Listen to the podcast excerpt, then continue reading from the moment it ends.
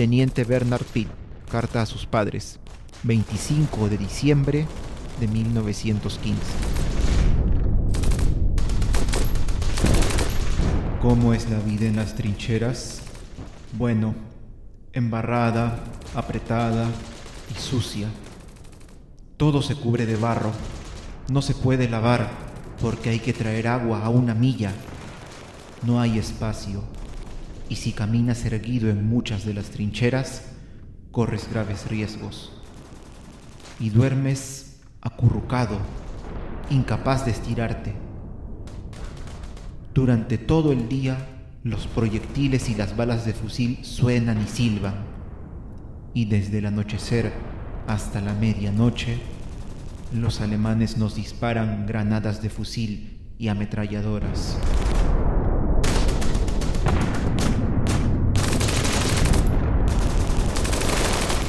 Hola amigos, ¿qué tal? ¿Cómo están? Bienvenidos a la edición número 21 de la cuarta temporada de Por las Rutas de la Curiosidad. ¿Qué tal Daniel?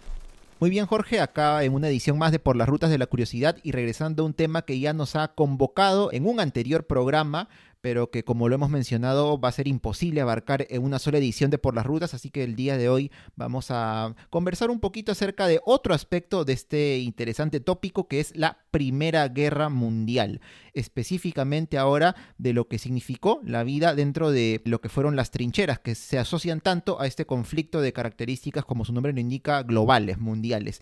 Así que bueno, estamos listos para conversar el día de hoy de ello. Jocelyn, ¿qué tal?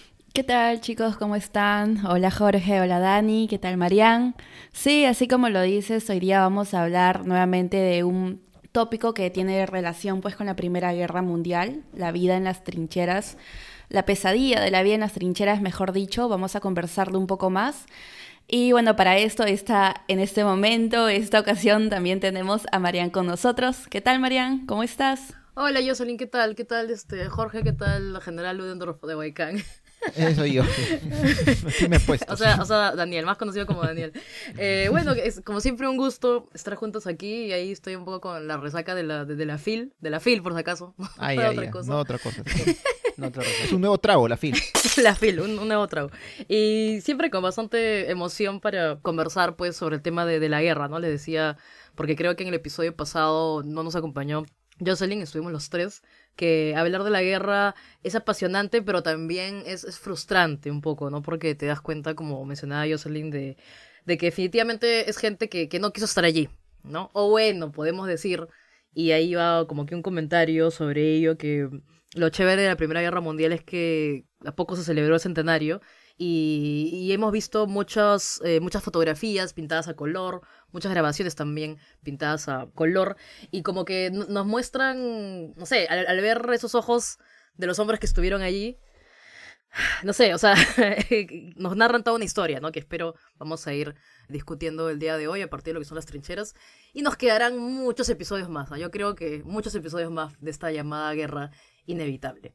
Una guerra inevitable como tal y tal como decía Jocelyn, eh, hoy día abarcando la vida, que sería la pesadilla en las trincheras, porque nos encontramos con esta, nos encontramos nosotros, pero quienes se encontraron de frente con esta realidad que lo superó totalmente fueron justamente los ejércitos eh, en el ámbito pues de esta gran guerra, porque cuando todos pensaban a lo Napoleón o a, las guerras napoleónicas, los combates iban a estar compuestos por batallas rápidas, decisivas y con una guerra de movimientos que podría determinar el destino final de la guerra en pocos meses, al final nos encontramos con una realidad que absolutamente entrampada entre ejércitos que no pueden avanzar y ante lo brutal que era la propia artillería y la cantidad de muertes con las que nos encontramos, es que las trincheras es como que una consecuencia, pero al mismo tiempo permite esto y hace que la desgracia sea todavía más grande. Así que bien, de todo ello vamos a conversar en este episodio a continuación.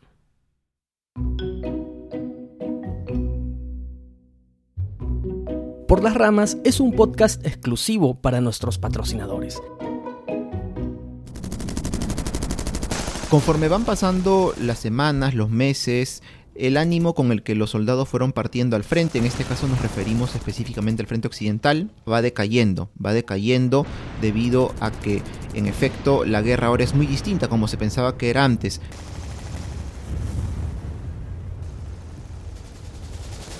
...17 de octubre de 1914...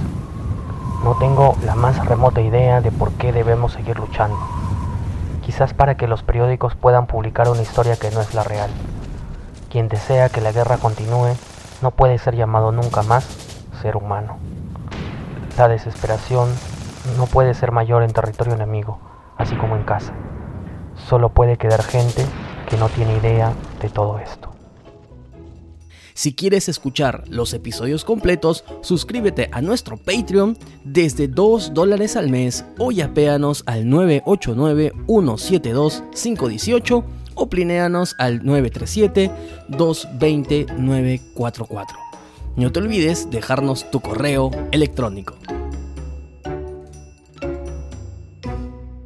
Bueno, en nuestro anterior episodio dedicado a la llamada guerra inevitable, estuvimos conversando un poco sobre los antecedentes, las causas que llevaron ese conflicto, pero para poder entrar a hablar de lleno de lo que era vivir en las trincheras, tendríamos que rápidamente, de manera de contexto, recordar que una vez ya declarada la guerra y una vez avanzando eh, los alemanes, Recordemos que tanto para la Primera y la Segunda Guerra Mundial los alemanes quieren pues un avance muy rápido, ¿no? O que ya conocemos luego más adelante como la Guerra Relámpago, por ejemplo, ¿no? En la, Segunda Guerra Mundial. Entonces hay que tener en cuenta que el plan de los alemanes era avanzar lo más rápido que se pueda.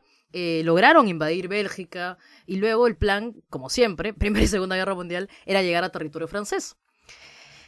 Entonces podemos decir que más o menos los primeros cuatro meses de la guerra eran los alemanes atacando, como ya bien mencionaba también Jorge, con las ametralladoras, con las piezas de artillería, y esta llamada guerra de movimientos está a punto de cambiar justo por, vamos a decir, la necesidad de cubrirse de este ataque rápido. Entonces tenemos por un lado los alemanes avanzando, quieren controlar todo el territorio francés, han logrado invadir Bélgica, están ya en parte eh, de lo que sería también, está dentro de los planes del territorio francés, pero ahí cambia la estrategia, ¿no? Pasamos de una guerra de movimientos, que es una guerra de enfrentamientos típico, ¿no? Como conocemos, la típica guerra que hemos hablado, pues, ¿no? En fin, que han hablado ustedes también diferentes batallas, ¿no? Se encuentran en el campo de batalla y comienza el ataque.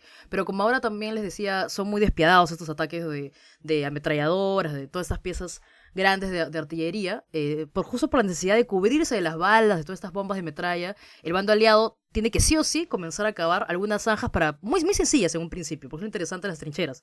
Van a comenzar desde zanjas, ¿no? Desde excavaciones muy, muy eh, básicas para poder, muy sencillas para poder cubrirse de manera rápida, pero conforme va cambiando también se van volviendo más sofisticadas las trincheras, ¿no? Entonces sería eso, el paso de la guerra de movimientos a una guerra más de posiciones, a una guerra de desgaste y principalmente por el ataque, o sea, por la naturaleza, vamos a decir, de la artillería utilizada, es que se hace necesario cubrirse, ¿no? Como, como uno pueda. En un principio son unas zanjas muy, muy sencillas que la arqueología nos ha mostrado incluso en lo que es este, Bélgica, en, en Ypres, se han encontrado muchas palas, muchas palas utilizadas con ese fin, ¿no? Comenzar a cavar.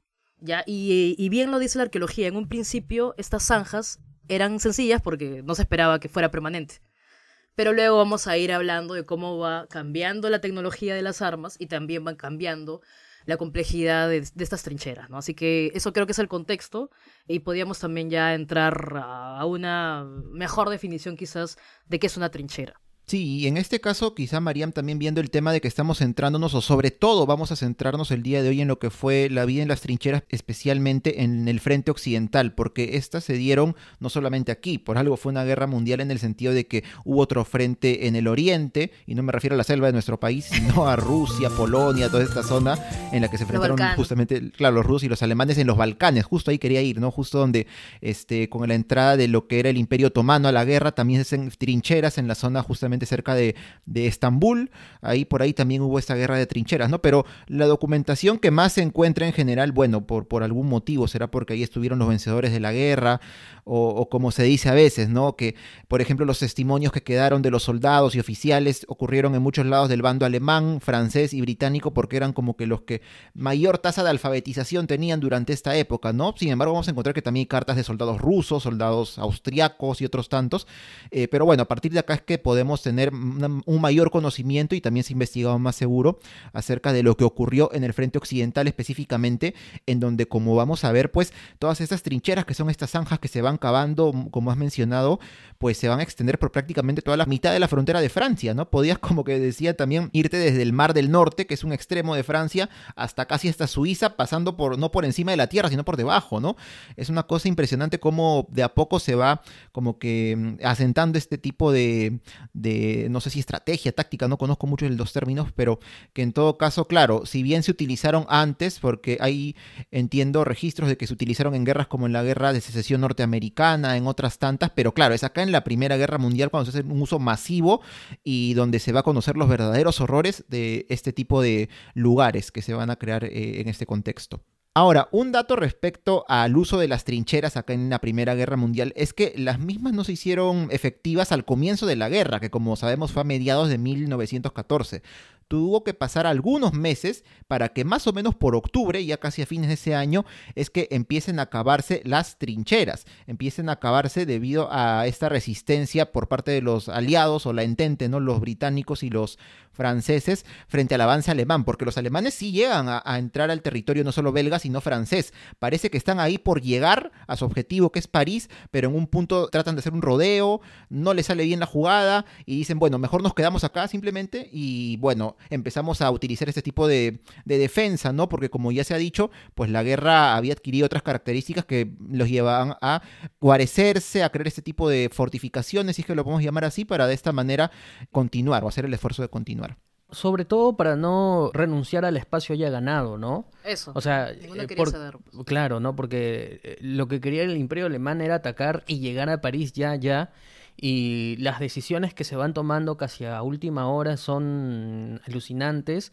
El flanco derecho, una vez más, eh, alemán es el que tiene muchas más fuerzas, una cantidad de divisiones muy fuerte, pero a pesar de ello, llega un momento que hay algunas decisiones, algo recuerdo rápidamente, en las que eh, parte del ejército alemán se adentra un poco más de lo que debió adentrarse, un poco como que les gana la ansiedad y eso es lo que al final termina dándole cierto oxígeno a eh, la resistencia francesa que puede frenar o aislar esa avanzadilla de los alemanes y eso es lo que desorganiza un poco el ataque alemán. Sí, es la batalla del Marne, me parece, ¿no? Del Marne, que como que salva lo que iba a ser la llegada de los alemanes a París. La batalla del Marne. Claro, entonces, y ya ante la, ante la situación en la que era evidente pues que los alemanes ya no iban a poder avanzar más allá, es cuando se paraliza un poco estos movimientos y se, se, da inicio a lo que se llama la carrera al mar, ¿no? Que al fin y al cabo es la intención de ganar posiciones con el fin de que alguno pueda doblar o superar un flanco vulnerable del otro ejército y al final eso nunca pasa, ¿no? Y es ahí ya cuando recién se dice, ok, y lo son los alemanes los primeros que dicen, ok, ya no vamos a poder avanzar, pero tampoco vamos a perder lo que hemos avanzado, y a partir de ahí es que se inician las trincheras como tal, y esa es una de las razones por las que cuando nosotros revisamos información de trincheras en internet, a veces encontramos que dicen los alemanes tenían una situación mucho más ventajosa que los aliados en el establecimiento de las trincheras, claro, porque fueron los primeros que tomaron la decisión y por eso tomaron las posiciones más ventajosas. Más ventajosa es eh, estando en un territorio o un terreno, mejor, ligeramente más elevado que el llano y con trincheras un poco más profundas y les da tiempo para poder establecerlas. Eh, al final de la guerra, como dice Marian, las trincheras es, eh, es una infraestructura tecnológica de ingeniería impresionante, pero al principio es, se va acabando, ¿no? se va descubriendo conforme va pasando la guerra. Creo que otra cosa importante para seguir hablando de la guerra de trincheras, hay que entender que esas trincheras están cerca. ¿Ya? Es verdad que no tenemos acá quizás una, una ayuda este, de imagen ¿no? para, para, para que sea más fácil eh, comprenderlo, pero cuando uno habla de guerra de trincheras hay que comprender que todos estos ataques, contraataques se van a dar, las trincheras van a estar muy cerca. Hay partes donde las trincheras estaban a lo mucho separadas por 100 metros aproximadamente. Entonces hay que entender que este tipo de combate, que es un tipo de guerra de desgaste, como se dice, está en una trinchera eh, excavada, obviamente, este, eh, al frente de otra. ¿No? También nos va a ayudar a entender que entre trinchera, como lo decía Jorge, alemana y la trinchera de los aliados, ese espacio que no pertenecía a nadie era no man's land, ¿no? Tierra de nadie. También van a encontrar mucho ese término cuando uno hable de las trincheras. Y básicamente va a ser como que el, lugar donde se va a dar todo, bueno, donde, donde va, bueno, a desenvolverse todos los ataques de, de artillería, principalmente, ¿no?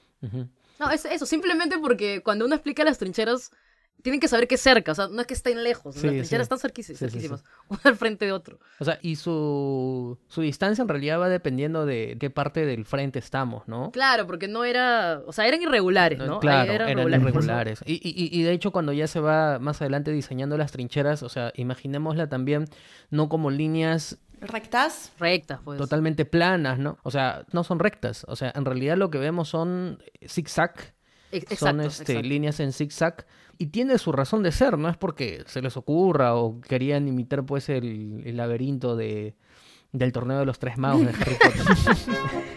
No, to- todo es diseñado, ¿ah? todo es diseñado. Felizmente han quedado todos los planos para poder entender claro. todas las, ahí las cabezas de ingeniería que fueron a, a diseñar. Y eso es algo que me parece muy interesante. O sea, es verdad, no, no, no es que sea pro alemán ni nada de eso, pero oye, los alemanes tuvieron una inventiva para el ataque. O sea, no es por nada, pero claro. o sea, cuando hablemos de los gases, en un rato, los aliados tuvieron que quitarle, pues, la máscara de gas a un, a un cadáver para poder mejorar su máscara de gas, ¿no? O sea, la verdad es que... Sí, sí, no, al menos... perdidos. Sí, exa- eso es verdad, así que... En fin. Bueno, creo que podemos comenzar por diferencias de las trincheras. Creo que Jorge ya dijo una diferencia bastante importante entre una trinchera alemana y una trinchera quizás de los aliados, ¿no? Ah. Y es que los alemanes buscaban el terreno eh, mucho más elevado, ¿no? Porque también tiene sus ventajas, sobre todo cuando quieres tener una, también una mejor vista de la otra trinchera. Bueno, ahora ya hemos explicado para que pues todos nuestros oyentes puedan hacerse una idea de lo que son las trincheras, de cuál es la imagen que pueden tener ahora, como lo ha explicado Marianne, se situaban un bando eh, en frente del otro, pero de manera muy cercana, podemos pensar que era un lugar muy amplio, ¿no? Pero de verdad la cercanía era muy corta.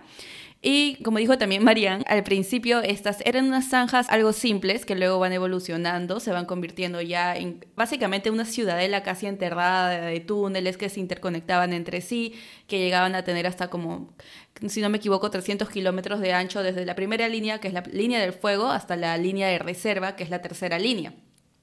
Para construir estas trincheras usaban herramientas muy básicas como la pala y el sacapico. Entonces empezaban con el sacapico a marcar los lugares donde iban a empezar a pues a excavar y esto lo hacían con la pala. Normalmente esta construcción de trincheras lo hacían durante las noches de tal manera como que podían estar un poco más a salvo si es que lo hacían durante el día. También como había mencionado Jorge, las líneas de las trincheras no estaban construidas de manera recta, sino de, forma zigzagueante. Esto obviamente tenía un porqué detrás y era porque digamos que mandan algún misil eh, del bando contrario, entonces este en lugar de caer en una línea recta y matar a varios soldados en un solo tiro, lo que hacía era que básicamente estas líneas zigzagueantes podían controlar de cierta forma pues el impacto. También las trincheras, por ejemplo, tienen sus partes con sus denominaciones cada una. Por ejemplo, está el parapeto.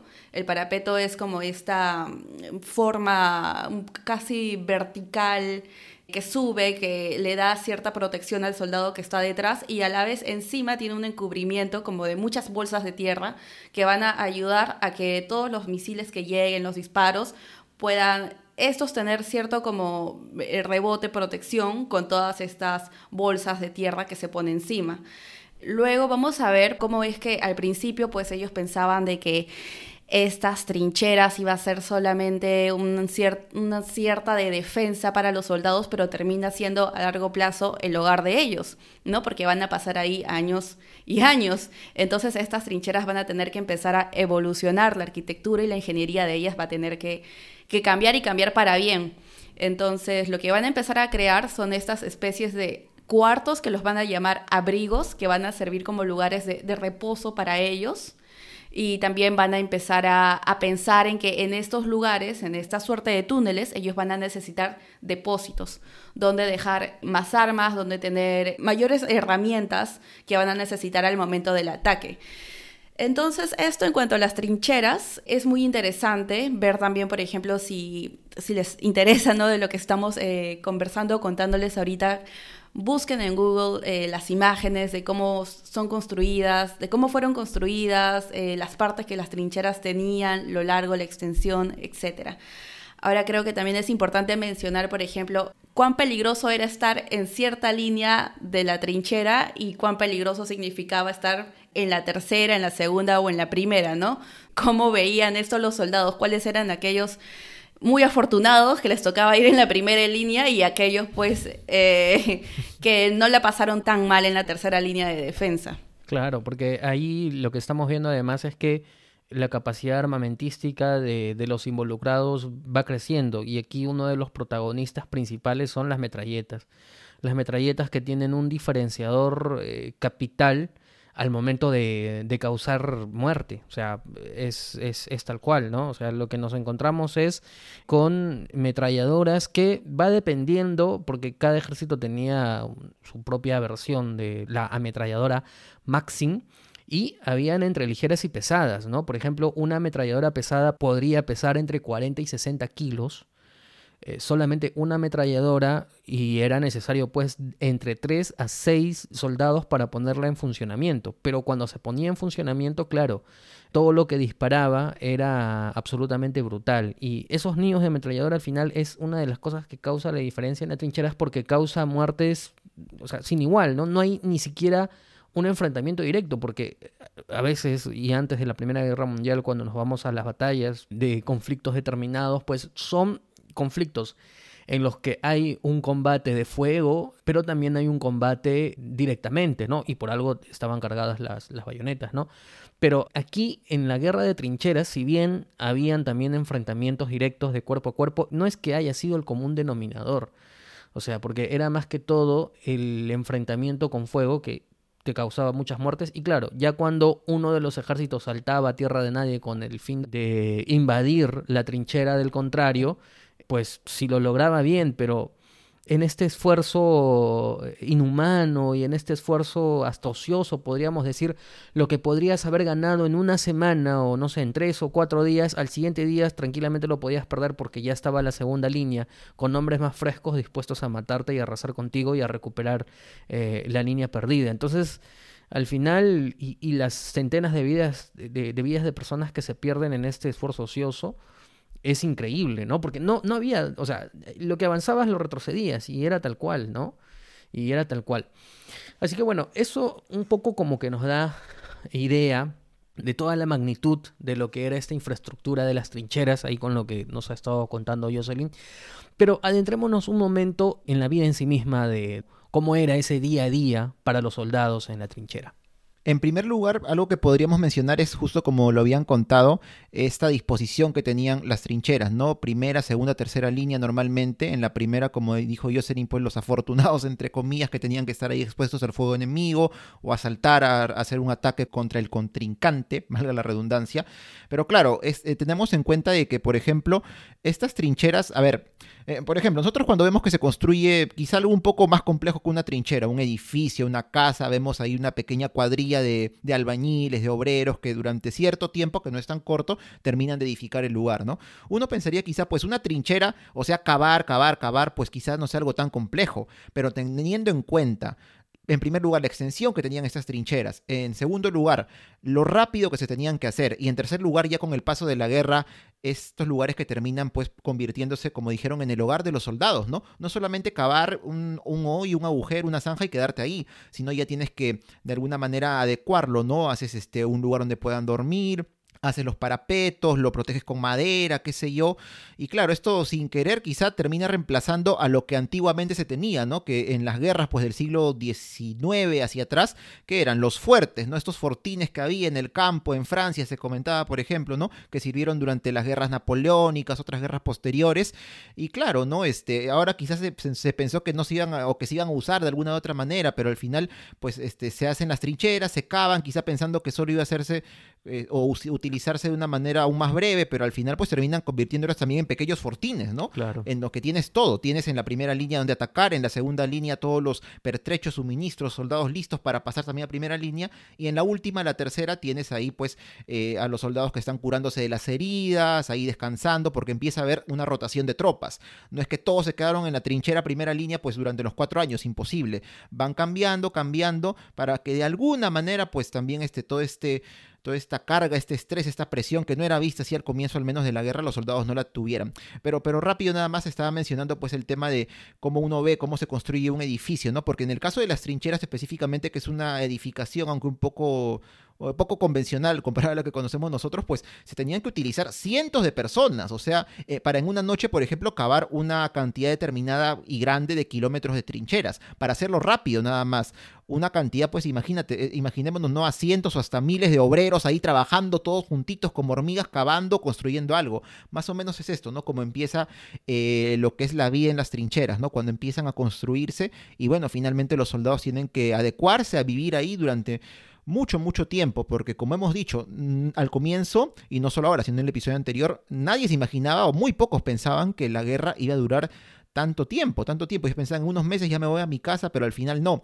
Y aparte acá de lo que hemos visto, que el uso de armas que quizá antes nadie tenía en el mapa, los soldados menos iban a imaginar eso, empiezan a ocurrir el uso de otro tipo de armamento, ¿no? Como los gases tóxicos, que era una cosa que tampoco nadie había visto nunca o casi nunca y que realmente también cambia el panorama, porque ya tienes ahora el hecho de que viene una carga o un, un, disparo de proyectil de obús que te puede caer al costado y mata a todos los que están a tu lado, ya, pero aparte tienes un gas que viene de pronto y te sacan pollas o quemaduras o que te irrita toda la, eh, la vista, la respiración. Debe ser una situación pues terrible la que se podía vivir ahí, incluso me imagino en el momento en el que no estabas luchando, sino más bien esperando, pero esperando a qué? A entrar en batalla y estar prácticamente expuesto a la muerte, como se imagina uno. Sí, ahí, bueno, yo quería que este comentar justo lo que acaba de decir Dani, que es muy importante saber este, el tipo de tierra que, que se tenía ahí, ¿no? Entonces era una tierra como que un poco arcillosa, y como bien lo he mencionado, o sea, si se comienzan a construir las primeras trincheras los últimos meses de 1914 y la guerra de trincheras ya se, se contempla desde el 15, entonces más o menos saquen su línea, casi cuatro años que van a estar allí, van a vivir pues el invierno, el verano, entonces la misma naturaleza del suelo eh, jugaba en su contra, ¿no? Porque si llovía, bueno, en sí, en realidad cuando, como es una zanja cavada, de por sí, tarde o temprano te ibas a encontrar un acuífero allí. Entonces, este, tenías que poner, ¿no? o sea, parte de la misma infraestructura que va a comenzar a, a tener la, la, trinchera también es un tema de, de que para que no se inunde la zanja que acabas de cavar, tenías que poner toda una suerte de este, plataformas, ¿no? Para que puedas eh, desplazarte sin que haya un problema, ¿no? Pero igual, si llovía también se inundaban, ¿no? Luego, por otro lado, también está, estabas mencionando el tema de las armas y, qué importante es también cómo se va volviendo más compleja las trincheras con lo de las armas, porque una cosa son los fusiles. Recuerdo que vino también este, este documental, creo que del 2006-2008, este, que era estos arqueólogos que han estudiado este, las trincheras de Ypres en Bélgica ahí ven que para los fusiles en un principio utilizaban como unos bloques de, acero puro para detener las balas, ¿no?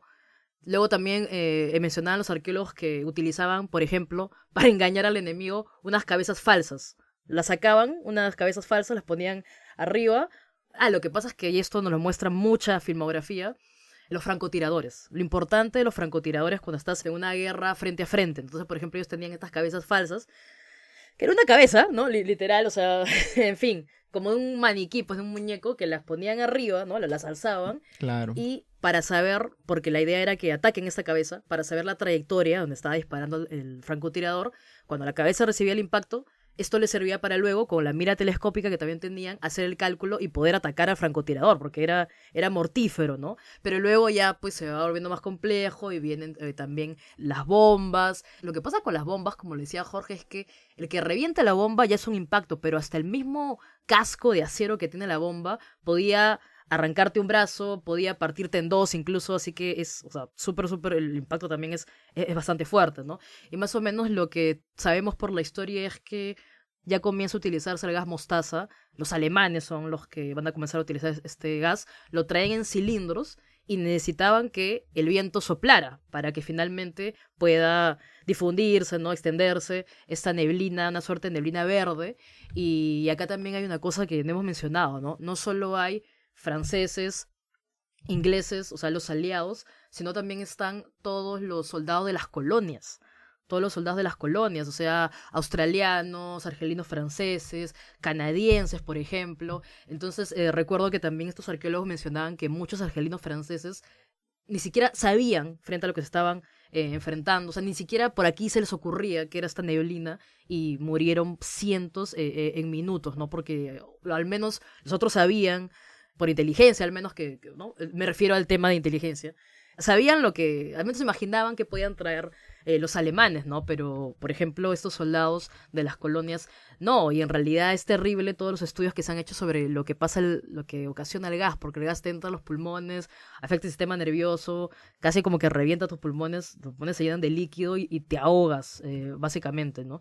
Y los alemanes ya utilizaban, por ejemplo, como mencionaba hace un rato, estas máscaras súper primitivas, este, que le servían para al menos contrarrestar lo, que es el gas, ¿no? Ya acá, acá cierro que luego también se utilizaba la ametralladora fija, que era lo que también mencionaban, y también las incursiones, ¿no? Las incursiones en las trincheras era quizás no sé, pues lo, lo, más, vamos a decir, una estrategia, no quiero decir que es un win to win, más bien para mí es un loss to loss, sinceramente, porque la idea era ir, o sea, pasar por tierra de nadie, llegar a la trinchera, matar a algunos soldados, y ahí más bien la idea era llevarse a algunos prisioneros, también para un tema de inteligencia, para saber dónde estaba, porque como también lo dijo Jocelyn, había depósitos, en fin, o sea, no solo está la zona de descanso, la zona donde preparan la comida, sino también están los depósitos de, todo lo que son las armas y, eso, ¿no? Y, bueno, también es un poco triste todos los obreros que se llevaron, porque una cosa es que el soldado cabe, que también lo hicieron, pero para poder alcanzar los kilómetros de las complejas, esos complejos ya túneles, cuando se vuelven ya toda una serie, eh, esta extensión grande de las trincheras, también llevan obreros que utilizan explosivos para poder avanzar más rápido. Y también los mismos, o sea, el mismo obrero que utiliza el explosivo para poder avanzar más rápido por las noches a mayor extensión de trinchera, también, o sea, él detonaba y también podían morir, ¿no? Porque otra manera de morir también en las trincheras era ser enterrado vivo, básicamente, ¿no? Qué crudo, ¿no? Qué crudo todas estas situaciones que al fin y al cabo tienen que enfrentar los soldados y en el que digamos, eh, poniéndonos a pensar un poco, de repente haciendo un ejercicio mental de, proyección, cómo enfrentar esta situación, ¿no? Es decir, uno como soldado, sabiendo que tiene que ir al frente, eh, más allá de que estés convencido o no, sé que los que primero fueron a la guerra antes de todo estaban un poco más convencidos de ello, al menos en Francia, pero llega un momento en el que ya manifiestamente sabes pues que lo que hay es es muerte, ¿no? Creo recordar haber leído además un artículo que hablaba sobre eh, cómo se manejaba incluso algunos tipos de publicaciones que llegaban hasta, hasta las trincheras, que es una especie de prensa eh, especializada, ¿no? Que era eh, justamente gestionada también por los propios ejércitos, buscando alguna especie de forma de, de poder mantener cierta motivación dentro de lo cruel que podría haber sido entonces, no recuerdo ahorita el nombre, pero sí recuerdo haber leído que hubo una publicación, una especie de diario que estuvo al aire y que estuvo publicando durante algunos meses. Pero claro, pasaron unos 5 o 6 meses y dejaron de publicar porque todos quienes habían sido parte del proyecto habían sido o muertos o heridos justamente en las trincheras a propósito de, de, los bombardeos que normalmente habían. Entonces, proyectándonos un poco qué difícil, ¿no? Qué difícil para ellos eh, saber, eh, o sea, estar en el día a día y saber de que probablemente solamente por el hecho de que si yo estaba en la, en, la primera línea y tenía que estar ahí vigilando, tenía que estar ahí este, en el parapeto, me parece que hablaba Jocelyn, y que de repente alzaba mi cabeza para ver algo, inmediatamente ya iba a morir. Entonces, qué, qué fuerte, ¿no? Exacto. Y no solamente en todo este tiempo el soldado de ambas partes, es la verdad, va a vivir con esta inseguridad, con este miedo de que en cualquier minuto, en cualquier segundo, puede perder la vida, ya sea porque se asoma, ya sea porque hace un movimiento que no debería hacer y le cuesta pues la vida, pero también vamos a ver que durante todos estos años que dura la guerra, las condiciones a las que ellos estuvieron expuestos fueron las peores. Desde el uniforme que tenían que cargar, porque por ejemplo, eh, en cuanto al, al bando británico, por ejemplo, recopilando información, leí que el equipamiento con el que ellos tenían que cargar diariamente era 27 kilos. Vamos a hablar más adelante de una de las enfermedades más comunes de las que ellos van a adquirir también, que es el pie de trinchera. Seguramente lo vamos a mencionar un poquito más a detalle dentro de más rato, pero el pie de trinchera es una enfermedad que, como el nombre lo dice, está en los, se desarrolla en los pies. Y, por ejemplo, las botas de, de, los pobres soldados, cada uno tenía que cargar con dos kilos de botas por cada pie. Y, por ejemplo, al empezar la guerra, también creo que ellos llevaban un tipo de gorro que era un, como un sobre, que si bien no los protegía, pero estaba ahí de adorno. Luego, ya más adelante, se va a desarrollar el casco como tal, y esto le aumenta un kilo más de peso a lo que los pobres ya tenían que ir cargando. Entonces, son estas y muchas cosas más que seguramente vamos a ir mencionando que hacía de su vida pues una miseria, en verdad, en ese tiempo, sin hablar de las condiciones de los alimentos que recibían, de los insectos que también traían, las mismas trincheras, los mismos pozos que ellos cavaban, ¿no? Como decía Mariam, durante temporada de, de lluvia, por ejemplo, durante temporada de invierno que llovía tanto y estos pozos se, se, se, llenaban de agua, lo cual traía insectos, lo cual traía enfermedades, por lo cual los soldados estaban siempre expuestos, por ejemplo, con las botas ahí húmedas todo el tiempo, con el pie húmedo, lo cual iba a llevar después a que ellos desarrollasen esta enfermedad, la del pie, el pie de trinchera. Y así vamos a hablar quizás de algunas otras enfermedades más. Pero ahí, ahí, sería bueno un poco para irles contando a los ruteros más o menos en qué consistía, ¿no? Este, este pie de trinchera. ¿Cuáles eran, cuál era la sintomatología que ellos desarrollaban y por qué hacía tanto daño a, los soldados? Claro, es decir, los soldados, pues como lo vamos a, vamos a ver, van a estar viviendo en trincheras. Estas trincheras son pozos. Ya de por sí hay otros pozos que, por ejemplo, pueden ser ocasionados por el por la caída de un fusil, digamos, ¿no? Entonces se hace un pozo, bueno, ellos están caminando dentro de esta tierra húmeda, sus botas no los protegen, aparte de eso son de muy mala calidad. Los pies de los soldados se humedecen, están constantemente mojados, lo cual va a ocasionar que ya no haya cierta irrigación de sangre en esa área, entonces el pie va a empezar a cangrenarse. Uh -huh. Y esto, a medida que pase el tiempo, va a meritar la amputación del miembro. Es porque, porque no, no circula, pues no. Yo, uh -huh. yo encuentro que el pie de trinchera, o sea, como que es algo propio de también la gente que utiliza constantemente pues un zapato cerrado y está en un ambiente húmedo, ¿no? O sea, por un lado parece que hay una suerte de hongo, ¿ya? Que tiene otro nombre incluso, pero lo que, lo que menciona Jocelyn, que era al menos la más común, es una suerte de que como no, no, hay, no hay circulación, finalmente termina esa, esa piel este, cangrenándose y, e incluso pues la mayoría tenía esta afección y tenían y la mayoría terminaba también amputándose este el pie o ambos pies, ¿no? Entonces, creo que eso es lo más común. También encontré que existía la boca de trinchera. La boca de trinchera más bien era una infección en las encías, muchas veces que... Lo que pasa es que aparte de las afecciones físicas, también hubieron afecciones mentales, ¿no? O sea, lo que actualmente conocemos como el trastorno de estrés postraumático, que en ese tiempo no tenía ese nombre, creo que era algo así como shell shock, creo que es en inglés, uh -huh. que es como el que el shock nombre, de, de sí. la guerra, ajá, sí, el shell shock es una neurosis de guerra, ¿no? Y incluso la boca de trinchera, que es esta infección de las encías, estaba asociado a todo el estrés que se generaba con, con los bombardeos, ¿no? Y ni qué decir, como también lo estaba escribiendo Jocelyn, que las condiciones de nula higiene en la cual viven, siempre va a estar la disentería, el cólera, la tifoidea, de por sí. Entonces hay que sumarle aparte las afecciones, este psicológicas, ¿no? La neurosis, los ataques de pánico, también, y, eso también resultó en, en, muchas bajas, ¿no? Sumado a los otros este, huéspedes indeseables como las moscas, los piojos, incluso creo que había momentos donde tenían que, que, que, quitarse las pulgas y los piojos que traían, las pulgas que traían las mismas ratas también, que estaban allí queriendo robarles este, el alimento que tenía, o incluso mordiendo eh, su ropa, mordiendo sus, sus armas, ¿no? No, los, los propios, propios cadáveres, cadáveres también, también, por eso estaban tan tan, tan gorditas. No, pero las ratas también atacaban a los vivos. O sea, yo quería decir eso, que la rata no discriminaba si estabas muerto o vivo. O sea, te, te, acostabas y la rata estaba encima tuyo. O sea, estaba comiéndose lo, lo, que podía. Entonces, no solo tienes que luchar contra el alemán o contra el francés, no tienes que luchar. tienes que luchar también con, con, con, las ratas, ¿no? O sea, en fin, las pulgas, los piojos, todo, todo lo que se podía, porque eso sí creo que está bien documentado. ¿Cuál es el cambio entre los primeros meses de la guerra y ya el segundo o el tercer año, ¿no? Porque incluso recuerdo que eh, los primeros años, los primeros meses, no, los primeros años no, los primeros meses, creo que eh, la ración de carne que recibían ellos era, era cerca, one pound, era cerca hasta medio kilo. Y luego eso, y era carne fresca. Ya, incluso eh, recolectaban también alimento de los pueblos que estaban cerca.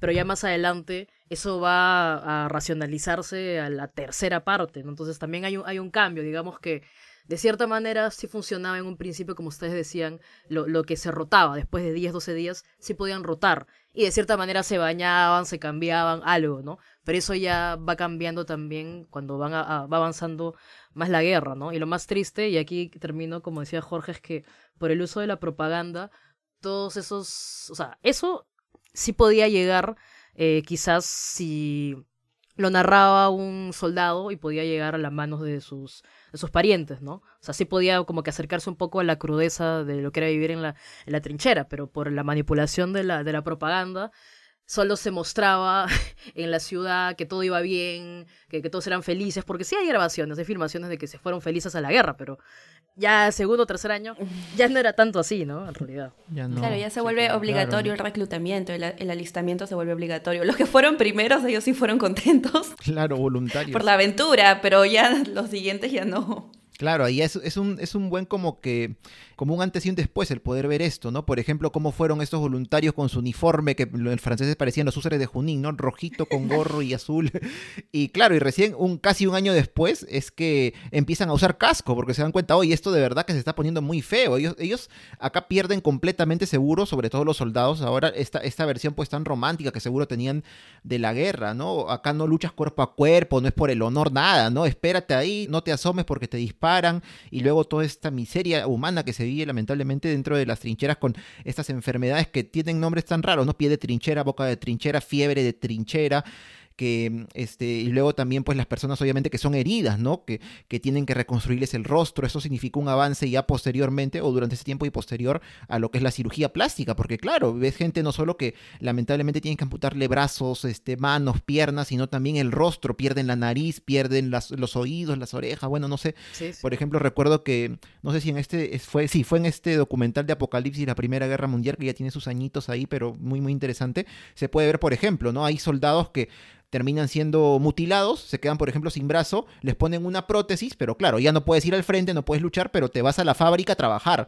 y con tu brazo así de metal, una cosa muy o ahora lo podemos ver un poco rudimentario, ahí jalando, ¿no? Las cosas, este, las máquinas para poder hacerlas trabajar, porque bueno, es, es lo que quedaba, ¿no? Y, y, claro, todo este estrés posterior que, que, se va a dar, pues, y que en un inicio, pues, todo el mundo, o, o, sobre todo, me imagino, los altos mandos de los ejércitos, ah, cobardía, pues le decían, ¿no? Cobardía, te vas al consejo de guerra o te fusilan porque no quieres luchar por la patria, pero cambia. No, no puede cambia. desertar, pues, ¿no? No, no puede desertar. traicionero. Hubo, hubo incidencia de, de, de batallones, ¿no? Hubo incidencia de batallones que, que, que desertó porque incluso se rebelaban contra sus, sus superiores porque ya, ya se daban cuenta que era una guerra, pues que justo por el tema de las trincheras estaba haciendo larga, se hacía tediosa.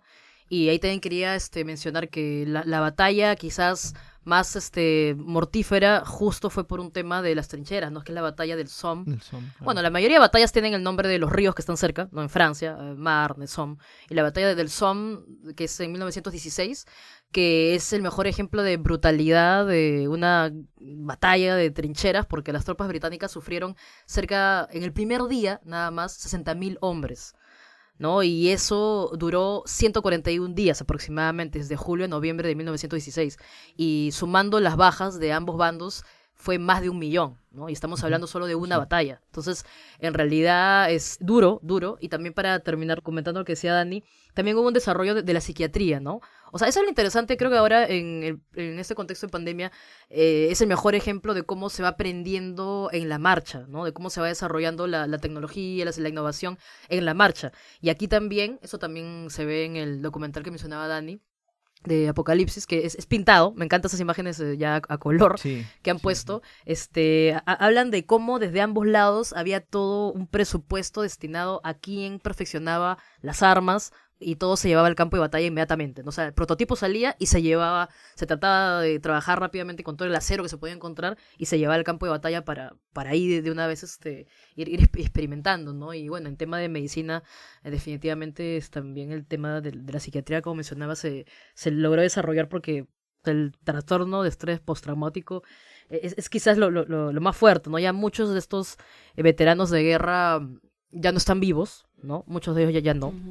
De la Primera Guerra Mundial, pero igual, ¿no? O no sé, otros casos como la Guerra de Vietnam, ¿no? son tantos ejemplos de, de las diferentes personas que han sido eh, conmocionadas por la guerra, ¿no? Dentro también de los archivos, eh, lo que hemos estado compartiendo para prepararnos para el episodio de hoy, hubo algo interesante que leí eh, dentro de las enfermedades, algo de lo que hemos estado justo hablando ahorita también, y era la presencia de enfermedades venéreas también durante la Primera Guerra Mundial en las trincheras. Había burdeles, entonces obviamente los soldados asistían a estos lugares y al principio pues no había protección entonces eh, llega un punto en el que ya los oficiales se dan cuenta que la mayoría de militares, de soldados, están contagiados, por ejemplo, de sífilis, lo cual ocasionaba que el hecho de que el soldado esté muy enfermo iba a significar más adelante una baja, por ejemplo.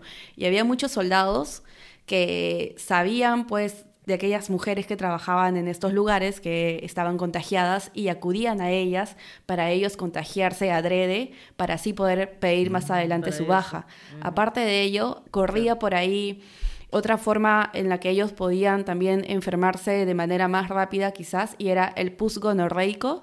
Este pus lo compraban, lo comercializaban y habían quienes estaban totalmente desesperados por irse a su casa, por salir de las trincheras, que eran capaces de untárselo en los ojos, lo cual iba a significar a largo plazo una ceguera para toda la vida, pero aún así lo hacían para ellos poder escapar del martirio y de la pesadilla que era la vida en las trincheras. Así de duro era pues la vida de estas personas en aquel momento. Qué terrible, ¿no? Qué terrible porque también había leído en, otro de estos este, papers que hemos encontrado, bueno, que por ejemplo, algo que quizá no hacían, o quién sabe, ¿no? Pero que quizá no se atreviera una persona que a pesar de todo, claro, quiere escapar de eso, ¿no? Porque decían, tienes que tener una herida, una lesión muy grave para poder irte.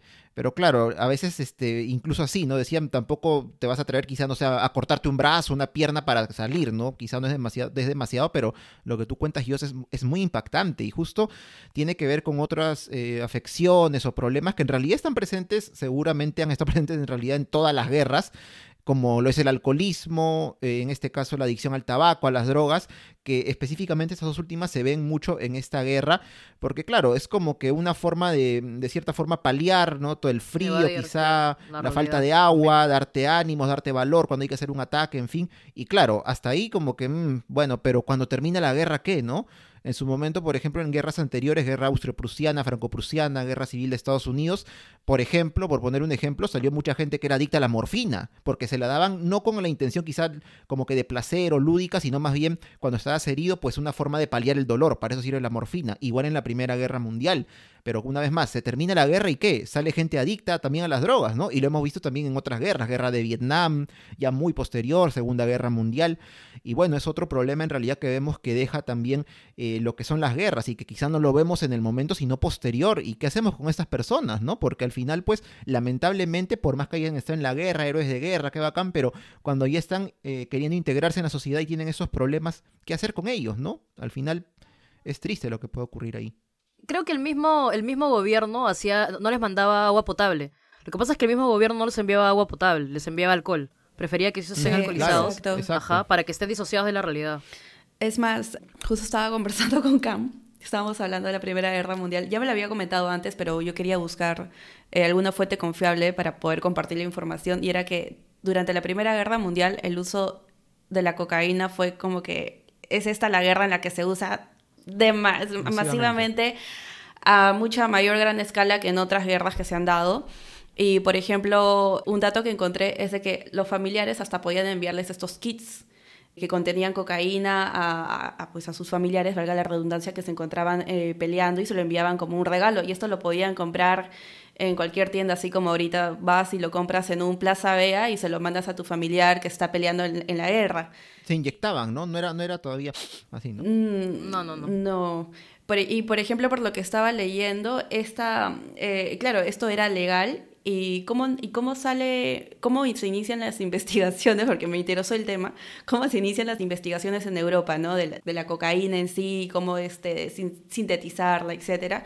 Y es de que hubo un hombre que peleó acá por la independencia del Perú. Él era el británico William Miller estuvo acá en la década de 1820 ah. peleando por Perú. Claro, él luego vuelve a, Europa y él ahí cuenta pues de lo que había vivido acá y cómo pues acá eh, para que antes de entrar a pelear se entrara con más vigor, con mayor fuerza, lo que hacían era chachar la coca.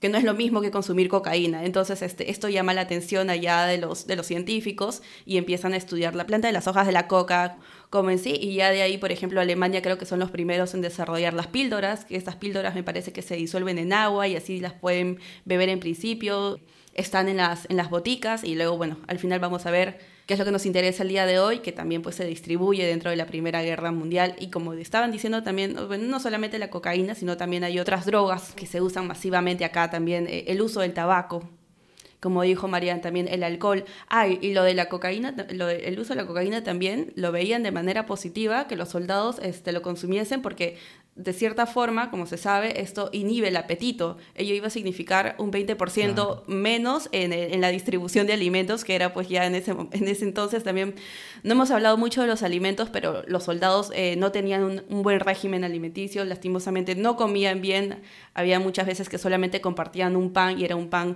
que estaba, no estaba fresco, obviamente, era un pan duro que tenían que, por testimonio, se lee que tienen que romperlo como que con ladrillos para que puedan comerlo o tienen que tenerlo en reposo en agua para que pueda ser digerible porque está, pues como lo digo, muy duro y así. Las condiciones a las que, a las que ellos se enfrentan son de verdad precarias. Yo sobre el, sobre el tema de la comida había encontrado que lo que más había era la carne enlatada, ¿no? Era la, o sea, en un principio había carne fresca, como les decía, poco, pero sí hubo los primeros meses, por cada soldado. Sí tenía, cada soldado comía casi su medio kilo de carne fresca. Claro, pero luego ya llegaba carne enlatada, nada más también este guisantes, también los arqueros enlatada también. Sí, ajá, también los arqueros han encontrado este botellas de salsa porque me imagino que eso esa comida que muchas veces, o sea, o sea, comida fresca ni, ni siquiera caliente, ¿no? Porque la cocinaban y hasta que llegara eso que habían cocinado donde estaban los soldados, ya, o sea, caliente no, no, no, iba a llegar, ¿no? Y, aparte, como les digo, que las ratas también se, se robaban este, lo que estaba pues ahí en los depósitos, entonces también era quizás imposible pues que tengas una, una rica cena. Pero algo sí que me estaba olvidando de mencionar eh, y que sí también también está en los diferentes estudios que se ha dado, es que las mismas trincheras eran también espacios de jerarquía. Entonces, una cosa es una trinchera donde estaba un cabo, y otra cosa es una trinchera donde estaba pues un, comandante, ¿no? O sea, era distinto. Los comandantes sí, por lo que le enviaban sus familiares, sí podían darse el gusto de, de comer chocolate, sí podían darse el gusto de comer, este, vamos a decir, delicateces, ¿no? Y exquisiteces porque, porque bueno, como alto mando, sí tenía acceso a ello, ¿no? Así que también las trincheras fueron espacios donde se veían las jerarquías también. O sea, la trinchera donde tenías que dormir casi doblado ¿no? Este, no es la, parte de los dormitorios donde están los altos mandos, ¿no? O sea, definitivamente eso también, eso también se observa. Y, hay que tener en cuenta también que las líneas de trincheras estaban, eh, o sea, mantenían comunicación unas con otras porque, digamos, no eran líneas que estaban tan pegadas unas con otras justamente para que evidentemente en caso que tomen la primera línea exista tiempo, espacio y organización suficiente para rearmar la segunda línea y realizar el contraataque. Entonces podrían a estar hablando incluso de dos, tres kilómetros, creo que podrían, podrían ser entre línea y línea. Y eso lo que conllevaba era que también tenían líneas telefónicas para que puedan eh, mantener esa comunicación, pero en los bombardeos muchas veces estas líneas telefónicas terminaban por desaparecer y ante ello habían dos soluciones, o eran con soldados rápidos que llevaban los mensajes de un lado a otro hasta que pueda restablecerse la línea, o con palomas mensajeras que es un tema interesante. Sí, palomas o perros, claro. También perros mensajeros y palomas mensajeros. Claro, y justamente para poder mantener esta comunicación. Y el éxito un poco de las trincheras es también que si bien eh, causa muerte, de alguna forma logra neutralizar el avance y, y, esto poco a poco los, los ejércitos se van dando cuenta, ¿no? Que ante los bombardeos una de las, de las mejores eh, estrategias que podía adoptarse era la de la dispersión porque ante la dispersión, cuando se realizaban los bombardeos se tenían en cuenta algunas características propias de a dónde estaba dirigido, qué sé yo, pero no se tenían todos los datos completos, o sea, la dirección del viento, presión atmosférica, de repente por ahí no se tenía en cuenta, entonces mucho de ello A veces se soltaban inmensas eh, toneladas de, artillería y al final lo que tenías era que no podías realizar ningún avance o peor aún, el objetivo concreto de la trinchera contraria no había sido totalmente destruido. Entonces ese fue un punto y es ahí cuando se empiezan a buscar también un poco oportunidades alternativas de poder romper esta suerte de empate, ¿no? Y es ahí cuando una vez más eh, regresamos, no regresamos, solamente que quería soltar un pequeño dato porque ya hemos hablado un poco de las de las armas químicas, pero quería soltar el dato de que en total en la guerra se utilizaron 124.028 toneladas de gas. Paso. La mitad de ellas fue utilizada por Alemania, una cantidad que además fue increyendo porque se cuadruplicó entre 1915 y 1916, se dobló en 1917 y volvió a doblarse en 1918. Y bueno, un poco para darnos cuenta. Ahora, pensemos un poco que, los ataques y, que, los combates en los que se utilizaron ataques de gas propiamente dichos, digamos, eh, es debatible la diferencia que marca. Obviamente que afectas al ejército contrario es innegablemente, pero no es que las armas químicas hayan marcado un diferenciador mismo en la suerte de la guerra. Es algo que existió, es algo que coexistió, que lo empleó primero Alemania, que luego lo emplearon los franceses, que lo emplearon los ingleses y que lo emplearon en, en, determinadas batallas, pero, o sea, entendían de que no era el diferenciador absoluto, ¿no? Otro intento de buscar un diferenciador ya es la incursión, pues, de los tanques, ¿no? Que es Gran Bretaña el primero que, que inaugura esta época. Claro, pero eso es para el 18 ya, o sea, ya casi es al, final. Claro, eso ya es mucho, mucho más tarde, ¿no? Y, justo un datito hablando de cifras exorbitantes, por ejemplo, yendo por el tema que habíamos mencionado, que es el del alcohol, saliendo un poquito ahora de lo que están conversando. Por ejemplo, ¿no? He encontrado, según una página que es la, Master Association. Bueno, le dejamos el link, no, hablo francés, lo siento. Pero, por ejemplo, ahí se habla un poco de este tema de toda la cantidad de vino industrial, la cantidad que se lleva pues al frente en el lado francés, y solo en este lado dice que se bebió, o bueno, seguro se ha repartido, ¿no?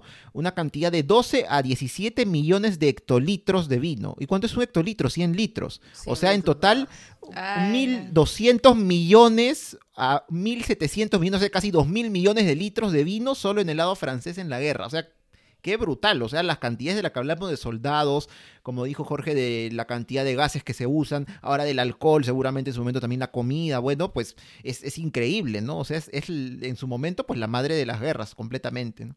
Había de todo, ¿no? Cerveza, brandy, que estoy viendo también. Cerveza, brandy, ron, vino, vodka, la morfina y la cocaína. Y que era, era, prescrita incluso, ¿no? O sea, en fin, ya cuando hablas de, de, sí. en ese entonces, ¿no? Cuando hablas de las drogas de guerra, ya, bueno.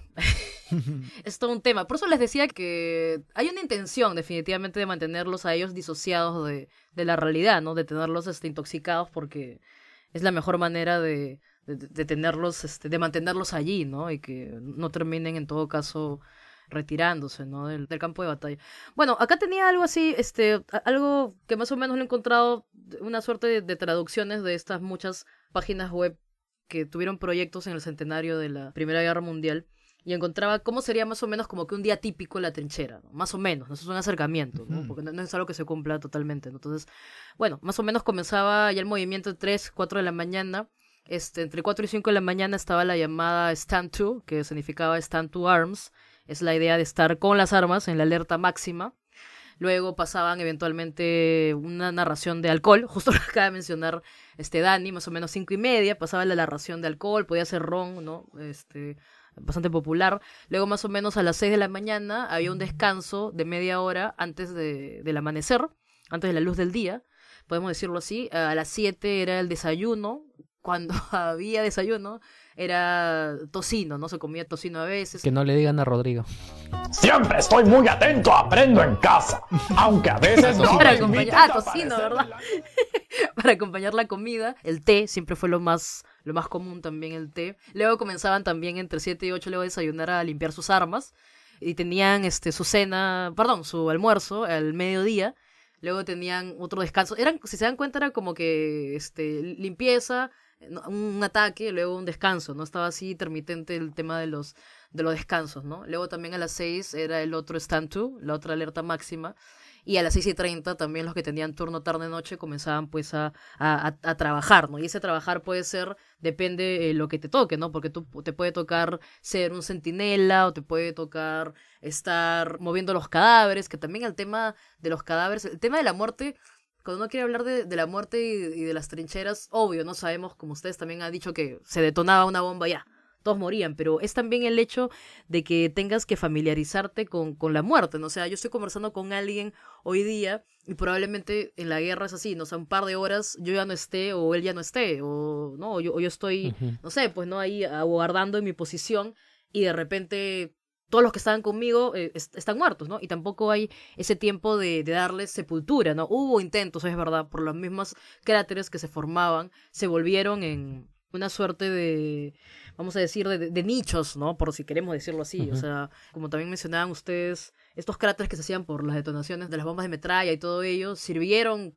pero también en un momento cuando hay demasiados cuerpos, como les decía, y eso también lo vemos en algunos de los documentales, que encuentran los arqueólogos, se encuentra primero un fémur, luego otro, luego el cráneo, se dan cuenta que no es alguien, sino hay tres, cinco, y mucho se nota por cómo algunos están colocados de manera deliberada, se nota que fue un intento de entierro, pero en otros casos es detonó y murieron, como les decía también minutos atrás, murieron enterrados vivos, ¿no? Y también, digamos que no estás muerto, pero tienes todo eso encima, todo el material, y es difícil, ¿no? Si no te rescatan, también mueres ahí, ¿no? Entonces, uh -huh. en realidad es, es, es, deshumanizante, ¿no? Esa situación eh, de las trincheras, ¿no? Por más que uno quiera darle como que...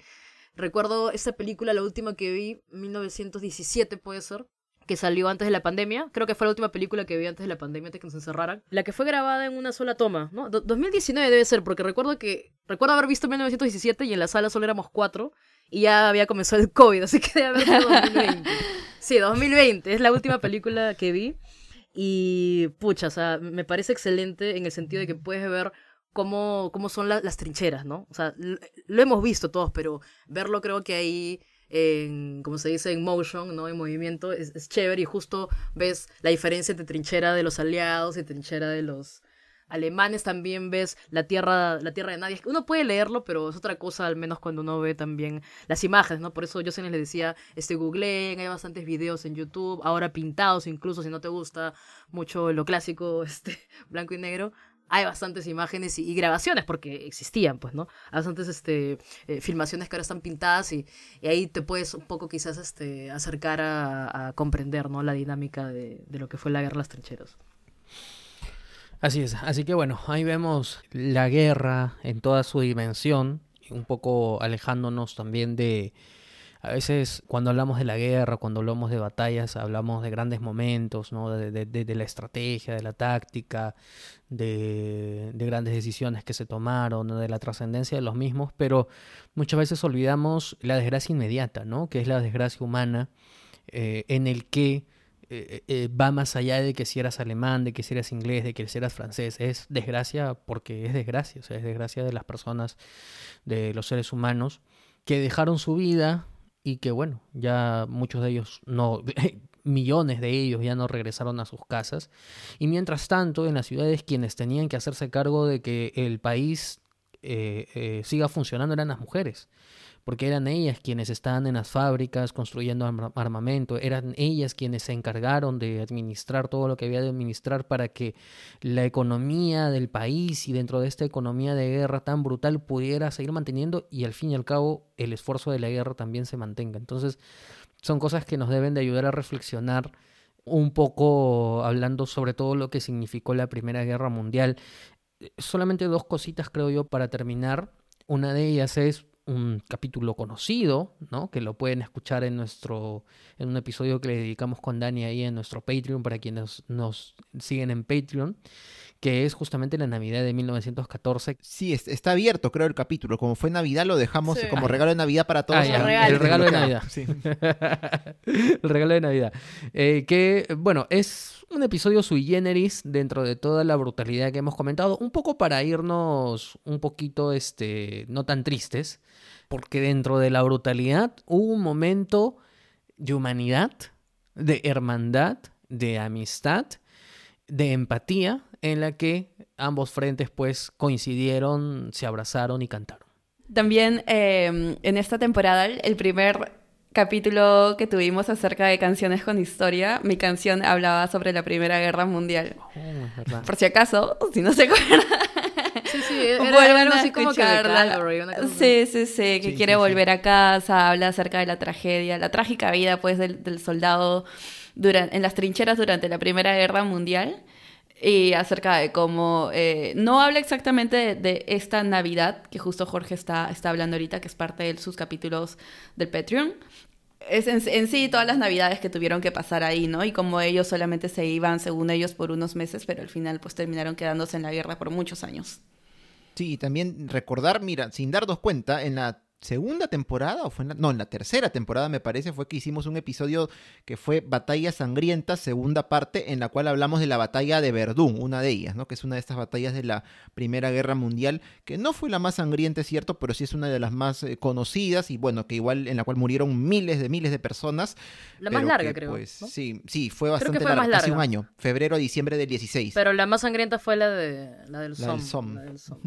Solo quería comentar que espero que podamos tener una oportunidad para dedicarle un este episodio a, la participación de los animales en la Primera Guerra Mundial, porque la Primera Guerra Mundial es justo una, una, una guerra, va la redundancia, que donde todavía eh, permanecen elementos tradicionales y también comienza a desarrollarse la tecnología de guerra. Entonces, un poco este, lo último que yo quería mencionar, porque creo que hay mucha información como para dedicarle un episodio, es que eh, los perros, ¿no? También eh, como mascotas, si queremos decirlo así de una manera quizás este, directa, eh, también acompañaron en, el terror. De, la guerra, ¿no? O sea, los perros pues fueron exploradores, detectores de explosivos, en fin, eh, también encontraron heridos. Y, por ejemplo, eh, hay muchas narraciones y evidencias de cómo estos perros que, que tenían material médico, este, cuando ya estaba a punto de morir, estaban entrenados para acompañar, ¿no? Y para esperar hasta que Mm. muera este a este mm, he- herido, ¿no? Herido de gravedad, ¿no? Entonces,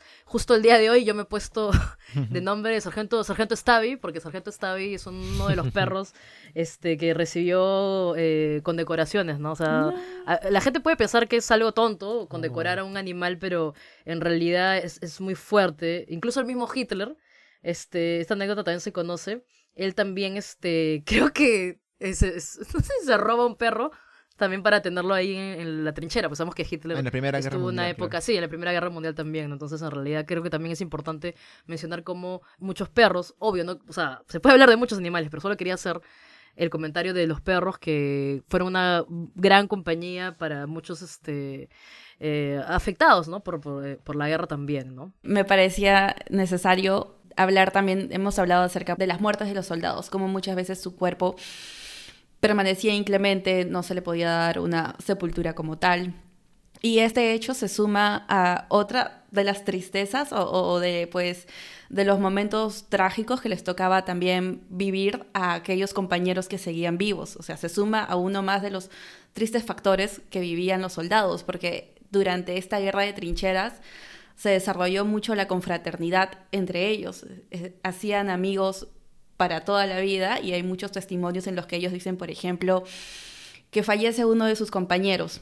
Entonces, ese fallecimiento de ese compañero va a significar para que el que, el que queda vivo el matar al enemigo. Es decir, si durante el momento eh, en el que se da que el compañero muere y ellos divisan cuál era, no sé, el francotirador o aquel soldado que había pues matado a esta persona, ellos se iban contra la persona, entonces de cierto modo les daba esa, esa fuerza que necesitaban en ese momento para continuar peleando. Y esto era pues el amor hacia su compañero. Entonces, eso también fue algo que leí mucho en, en las cartas de los soldados. Bueno, ahí, ahí tenemos varios puntos ahí finales, un poco para que nos despierte también la curiosidad y busquemos eh, los ruteros, ruteras, ruteros, que puedan ustedes buscar un poco más de información. Esperemos que este episodio les haya servido un poco para conocer, eh, para explorar esta realidad y sobre todo para interesarse un poquito más. Así que un homenaje al sargento Stavi. Y eh, Eso es cuando ya no le dediquemos irme el episodio. Eso es cuando le dediquemos el episodio. Claro, claro. No, no, no quiero irme sin, sin mencionar también que Marie Curie estuvo presente en la Primera Guerra Mundial y tuvo una labor realmente muy interesante con unas especies de ambulancias que viajaron al frente un poco para, a través de eh, las radiografías, poder advertir con los soldados heridos donde se estaban alojando los proyectiles en sus cuerpos para que los puedan operar y recuperarse. Así que para irnos un poco con mensajes positivos dentro de un episodio un poquito oscuro. Y bien, de esta manera llegamos al final de este episodio de Por las Rutas de la Curiosidad, prometiendo como siempre volver a tocar este amplio tema que es la Primera Guerra Mundial en un futuro no tan lejano, así que ahí nos van a encontrar. Bueno, muchas gracias chicos, chicas por esta conversación, estuvo muy interesante y nada, contémosles a los ruteros dónde pueden escuchar este podcast. Este podcast pueden escucharlo en nuestra página web porlasrutas.com. Además pueden escucharlo en las distintas plataformas de podcasting como Spotify, Evox, Apple Podcasts o Google Podcasts. Además pueden eh, eh, seguirnos en nuestras redes sociales. Nos encuentran en Facebook e Instagram como Por las Rutas de la Curiosidad y en Twitter como arroba por las rutas 1. Eso ha sido todo por hoy. Muchas gracias por elegirnos una vez más y nos reencontramos la próxima semana. Adiós. Chao, chao. Chao. Chao. Fa.